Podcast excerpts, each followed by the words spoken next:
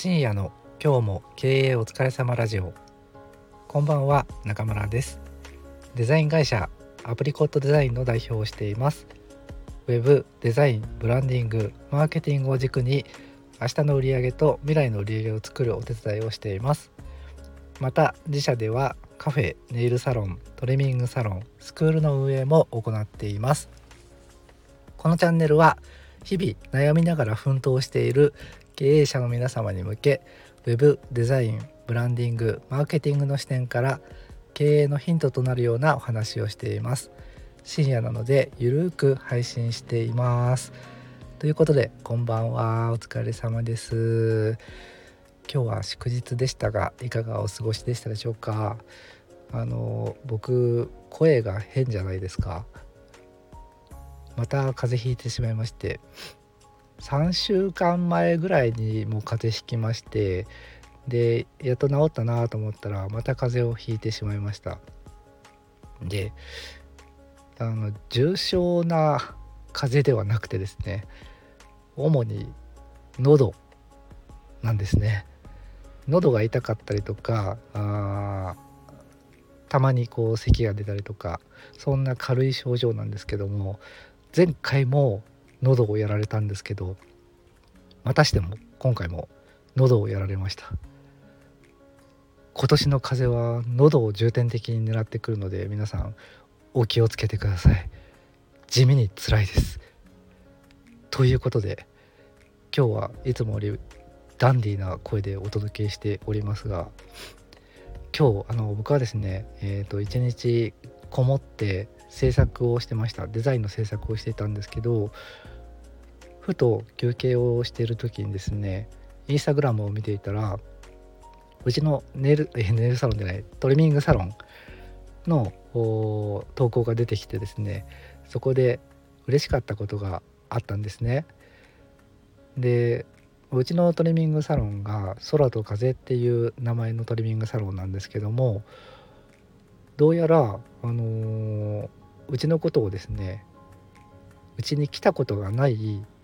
まあ、ワンちゃんのトレーナーをやってる人がうちのことを紹介してくれていたそうであこんそんなことあるんだと思ってちょっと嬉しくなっちゃいました。でなんでうちのことを紹介してくれたかっていうとちょっとうちのお店がですねコンセプトがありましてワンちゃんの気持ちを大切にするサロンっていうコンセプトなんですね。でどういうことかっていうとうんワンちゃん飼ってる人だったら分かると思うんですけど普通トリミングサロンに行く時って、まあ、予約をしてで当日、えー、ワンちゃんを連れてサロンに行ってでトリミングしてもらってお迎えに行って帰るっていう流れが一般的だと思うんですけどうちのお店はですね初めましてからトリミングをしないんですね。で初めての人っていうのは必ず最初に初回無料カウンセリングっていうのをやっています。これあの1時間ぐらいかけてやるんですけどもワンちゃんが初めて行く場所でいきなりなんかトリミング台の上に乗っけられて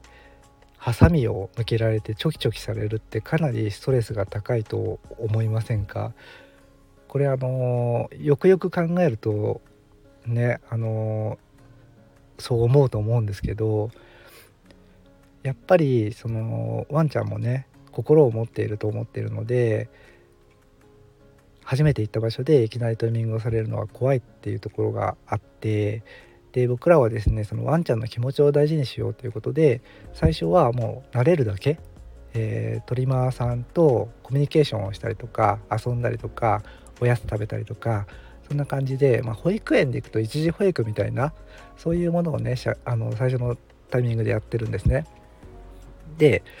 そこからワンちゃんの様子を見て大丈夫そうだったら、まあ、2週間ぐらい間隔を空けていただいてトリミングに来ていただくっていう流れをとっているんですね。でこの2週間空けるっていうのはあのワンちゃんの心がなんかリセットされるのが2週間ぐらいらしいので、まあ、2週間以降っていうご案内をねうちはしているんですね。であのこのねコンセプトをそのトレーナーさんはあの気に入ってくれたのか共感していただいたんですかね。で紹介していただいてたんだと思うんですね。だからすごく嬉しいことだなというふうに思いました。で僕らですねこの空と風っていうトリミングサロンなんですけどうん東京とかあの都心の方ではその初回カウンセリングっていうのは割とあの認知されてきているんですが、まあ、こと地方においてはですねまだまだそういう文化がなくてですねもうトリミングサロンは行けばやってもらえるっていうもんだっていうふうに認識されているんですね。なので結構あの長距離マラソンだなって僕はオープン前から思っていてこの文化があの浸透するにはかなり時間がかかるんじゃないかなというふうには思っていました。でそうですよね。その潜在的にはワンちゃんの気持ちを大切にしたいって飼い主さんが多分多いと思うんですけどそこにこう気づいてもらうっていうまでにやっぱり繰り返し僕らも情報発信をしていかなければいけなくってあの時間がかかると思うんですよね。だからもう最初からね長距離マラソンのつもりでいたんです。でまああの潜在的なニーズを狙っているのでやっぱりね経営する側としたら怖いですよ。あのすぐに売り上げにつながらないんで。なのでちょっとね最初あのうちの店長からそれを聞いた時に一瞬戸惑ったんですけど、まあ、コンセプトを大事にしていこうっていうね僕も意思があったのでよしそれでいこうっていうふうになったんですね。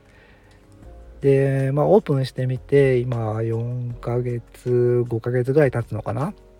なんですけどまあじわじわと、あのー、お客さんが増えていってですね、まあ、いい感じになってるんじゃないかなというふうに思います。で僕らがねそのなんだろう初回カウンセリングをやめて他の周りのトリミングサロンみたいに最初からトリミングをしていたらまああのどこもね似たか寄ったかのサービスを提供している中で価格競争になったりとかサービス合戦になったりとかっていうことをが起こってくると思うんですよね。なのでまああの僕ら大変な道を選んだんですけども僕らのコンセプトがやがては自分たちのその独自性みたいなものにつながっていくんじゃないかなっていうふうに思っているので、まあ、引き続きあの情報発信をね丁寧にやっていきたいなというふうに思っています。で結構ねそのコンセプトを絞コンセプトを決めてそのペルソナターゲットとする人を絞り込んでいくとやっぱりその売り上げっていうのは比例してねあの絞られていくんですよね。なのでちょっと怖いところがあるかもしれないんですけどもでもまああの僕らがね大事にしていることっていうのは曲げたくないですし、うん、そういう僕らの思いに共感してくれる人がお客さんになってくれればいいなっていうふうに思っているのでもう量より質っていう形で考えてますね。うんまあでもねあのトリミングサロンやってみていろいろねこうなるほどなって思うことが多々あってですねやっぱりその B2C って面白いなって改めて思っていますまたねこのトリミングサロンにあの関わらずあのネイルサロンとかカフェの話もちょこちょこしていきたいなというふうには思っていますのでまたあ楽しみにしていただければなというふうに思います。ということであのガラガラ声でお届けいたしましたが、えー、今日はですね祝日ですかね、えー、ゆっくり休んでいただいて明日お休みの方もお仕事の人も楽しんで経営をしていきましょう。それではおやすみなさい。